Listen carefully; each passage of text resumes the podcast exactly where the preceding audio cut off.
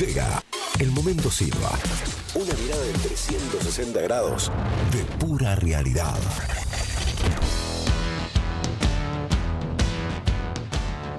Pfizer y la demostración de que hay una oposición que está en cualquiera.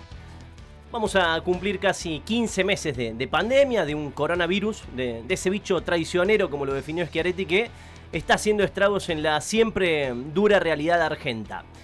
Y a lo largo de este casi año y medio, vimos de todo. Vimos un oficialismo sólido al principio, en el arranque, con algunas tibias objeciones, y una oposición en todos sus niveles respaldando.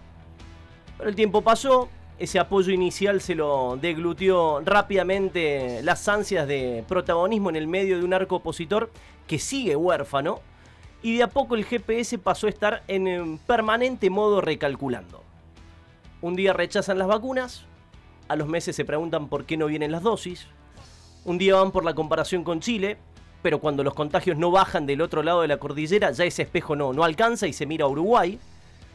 Y de aquel vamos camino a Venezuela, ahora el nuevo hit de Cambiemos es Nosotros queremos frenar que Argentina llegue a ser Nicaragua.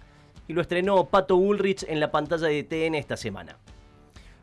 Como para que quede claro, ¿se equivocaron los oficialismos en la gestión de este año y medio? Sí, claro, obvio no estuvieron a la altura, también es cierto.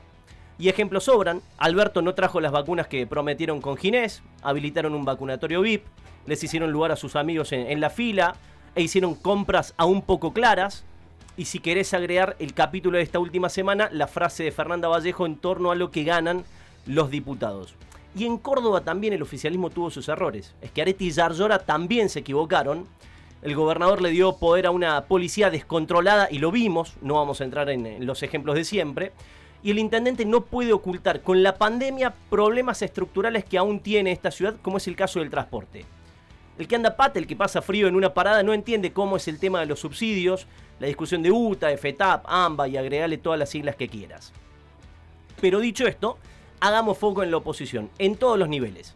Nación, provincia, municipio, los radicales, el PRO y los que responden a Carrió están en cualquiera. Están en la rosca, están perdidos. Y el claro ejemplo es lo de Mario Negri ayer. Uno de los tipos que maneja el interbloque opositor de Taco. Que conoce todo lo que pasa en el Congreso. Y cuando te digo todo, créeme que es así. Negri conoce todos los pasillos del Congreso. Ayer pasó de largo pidiendo que Pfizer redacte la ley para que lleguen las vacunas a la Argentina. ¿Tanto así? Tan hambrientos de poder y rosca están que terminan pidiendo esto? Resulta que Negri votó la ley que no habilita el desembarco de Pfizer. El año pasado la votó, hace unos meses. Entonces, o no tenía la menor idea de Negri de lo que estaba votando, o la ceguera opositora lo está complicando en serio.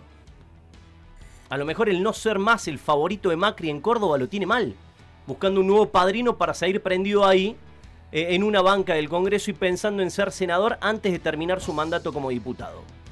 Y ese desboque, ese tratar siempre de manotear algo, está relacionado con lo que pasa acá también. Los radicales cordobeses también están huérfanos, o mejor dicho, son hijos de un matrimonio que se sostiene más por la necesidad que por la confianza y el amor pleno, porque esa es la relación transitoria que hoy tienen Negri y Mestre.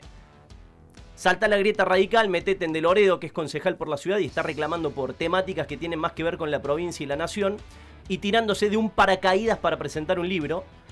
Libro que por otra parte lo va a usar como plataforma para ser candidato a diputado nacional antes de fin de año. Todos estos que dicen preocuparse por la República están preocupados por la rosca, por cómo se van a acomodar las piezas del rompecabezas y cómo seguir poniendo palos en la rueda. Y ojo, ojo, no vaya a ser que la gente se avive y se entere realmente que el sueño de ustedes es seguir prendido de una teta con el acting de patalear en una banca o mostrarse en un estudio de televisión.